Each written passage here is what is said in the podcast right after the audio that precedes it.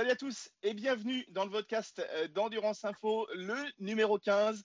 Je suis en compagnie de Laurent Mercier, bien entendu, le rédacteur en chef d'Endurance Info. Laurent, comme d'habitude, présente-nous l'invité, s'il te plaît. Salut Fabien. Ouais, pour cet invité, on va traverser euh, les Alpes. Euh, du côté suisse pour rendre une petite visite à Mathias Bech. Donc Mathias qui vient de finir les 24 heures du Mont virtuel en GTE, qui devrait rouler au Japon en GT300 et qui vient de créer son équipe. Donc de quoi, de quoi avoir plusieurs sujets de conversation. Salut Mathias. Salut Laurent, salut Fabien. Salut Mathias, ça fait super plaisir de te voir.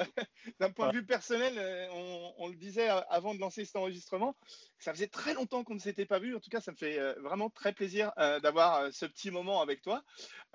première chose, félicitations Mathias, un podium aux 24 heures du Mont virtuel. Alors, est-ce que ce podium a la même valeur que si ça avait été un podium euh, dans la Sarthe le week-end dernier.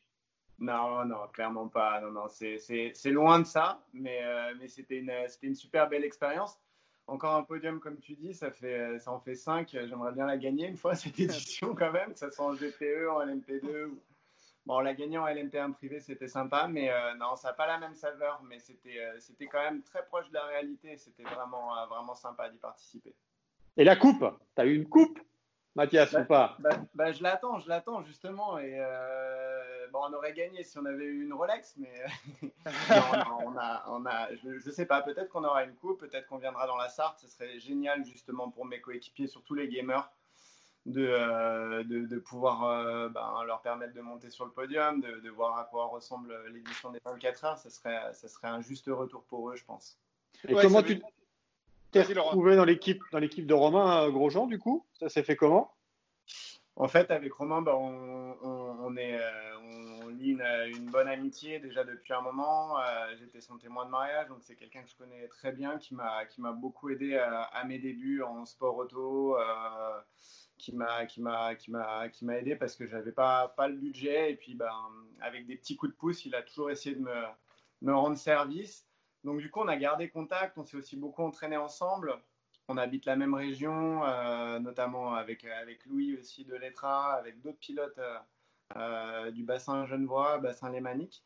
Et puis, et puis du coup, ben, Romain a, monté son team, a eu le bon, flair parce qu'en fait, il a monté son team d'e-sport. Euh, on jouait à racing un petit peu ensemble en ligne et on partageait des impressions, des setups, des choses comme ça. Et puis, euh, et puis il m'a dit, écoute, euh, bah, il a vu que j'étais pas mal sur racing, puis il m'a dit, bah, ça te dirait de faire partie de l'équipe pour les 24 heures du Mans virtuel, comme tu as déjà fait le Mans, et puis tu, pourrais, tu pourrais bien matcher dans l'équipe. On a, une belle line-up, donc bah, j'ai pas pu refuser, et puis je m'y suis je m'y suis mis, j'ai découvert, euh, découvert vraiment plus sérieusement ce, monde virtuel. Euh, j'ai pu amener un ingé euh, que j'avais justement avec moi en LMP1 dans l'aventure. Donc c'était aussi hyper sympa de, partager ça. Lui, il était aux États-Unis. On, dialoguait avec lui, il de nous aider sur des setups, sur des stratégies. Donc c'était c'était presque comme en vrai, franchement. Et je dois dire qu'il y avait, j'ai eu j'ai eu presque autant d'adrénaline que prendre un, vrai relais parce que c'est un domaine que je maîtrise pas euh, aussi bien que le vrai, euh, la vraie course sur, euh, sur circuit. Donc, donc, il fallait beaucoup de concentration et c'est vite fait de faire une petite erreur et de ruiner tous les efforts d'une équipe parce qu'il y a eu beaucoup d'efforts pour arriver à ce niveau. En tout cas, tu viens de passer une petite annonce, tu mets ton simulateur en vente, tu as un truc de malade. C'est quoi cette config de dingue? En fait, j'ai un truc un peu trop de malade. Moi, j'aime bien faire les choses à fond. J'ai un peu du mal à. J'ai un peu du mal quand je fais les choses à pas être à fond. Donc, quand je me mets dans un truc, je me mets à 200%. Euh, donc, je me suis construit un simu moi-même avec. Euh, bah avec j'ai occupé une coque en fibre de monoplace, de GP2, et je me suis fait un, un écran. En fait, moi-même, j'ai dessiné le truc, et puis j'ai fait un écran de de 6 mètres, en fait, 3 mètres de diamètre, 180. ah, quand même. C'est dans la chambre, on, passe en, en, diagonale pour, euh, pour pouvoir accéder. Quoi. Mais euh, avec trois rétroprojecteurs et euh, vraiment un truc voilà, à fond, et puis avec des vrais pédales, un vrai pédalier et tout. Mais en fait, je le vends parce que, bah parce que j'aimerais avoir le même matos que les gamers, déjà pour pouvoir gagner du temps, parce qu'il y a beaucoup de réglages. Euh, de setup pour. Euh, je je ne vais pas rentrer trop dans les détails, mais il y a beaucoup de setup pour calibrer la machine pour pouvoir, vraiment avoir la meilleure performance sur le, gaming. Et ça, ça prend vraiment beaucoup de temps. Donc, le fait de copier-coller un peu le, setup d'un gamer, c'est plus facile. Et puis, la deuxième, la deuxième chose, c'est que sur des rétroprojecteurs, j'étais un des seuls à jouer avec ça. C'est beaucoup trop lent en termes d'image. En fait, on est à 50 Hz alors que les pros sont à 144 ou 160 ah Hz même. et c'est pas le même affichage. Ouais, mais en fait, ce qui compte, c'est que dans le gaming, ce qu'il faut bien comprendre, c'est que quand on pilote, on a plein de capteurs qui nous permettent de sentir les réactions de la voiture. On a les fesses, on a le, volant, on a le, bruit, on a la décélération dans les harnais, on a tout ce ressenti corporel qu'on n'a pas dans le simu. Moi, je suis quelqu'un de très kinesthésique, donc euh, quand j'ai plus ces sens, c'est plus difficile. Il y en a qui sont plus visuels ou c'est peut-être plus simple. Et là, le visuel, du coup, rentre beaucoup en compte. Et euh, c'est pour ça que c'est hyper important d'avoir un super affichage euh, et beaucoup de, rapidité sur le visuel et sur les télés. Mais ce qui, ce qui veut dire que pour toi, l'aventure en virtuel, finalement, elle ne va pas s'arrêter là. Et 24 heures vivant en virtuel vont faire que tu as envie de passer à l'étape supérieure? Ouais, en fait, ça m'a donné envie de, euh, de retrouver l'adrénaline un peu de la course, du gaming, de me remettre dans des situations un peu de challenge où tu pars pour une qualif, où tu pars pour un relais. Et, euh, et je suis compétitif, donc, donc j'ai envie d'avoir au moins le même matos que, ce qui marche le mieux. Donc voilà, je me donne les chances d'être plus performant, en tout cas à l'avenir, sur, sur du gaming. Surtout que le gaming, bon, ce qui coûte cher euh, au début, c'est l'investissement, mais après, le roulage est gratos, quoi. Donc c'est sûr que c'est du temps de roulage, c'est de l'apprentissage, c'est de l'entraînement. C'est toujours utile pour ton métier à un moment ou à un autre, quoi qu'il arrive.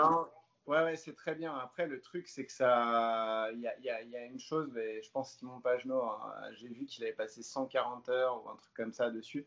C'est que c'est vrai, on trouve de la performance aussi en roulant beaucoup, en accumulant les heures, parce que ben, comme il nous manque des capteurs, on apprend un peu à anticiper les réactions de la voiture en, en faisant beaucoup d'heures.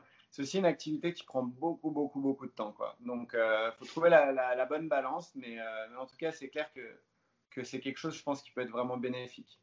Et ça a été euh, compliqué pour toi de faire ça en GT alors que tu as l'habitude de rouler plus au Mans, évidemment, en proto. Est-ce qu'il a fallu un peu faire un reset un petit peu, le fait que ce soit une GT Pas vraiment, parce que je roule un petit peu en GT depuis un moment. J'ai réussi à, à, me, mettre un petit peu dans le mode GT là depuis un moment. Donc, donc, donc non, non.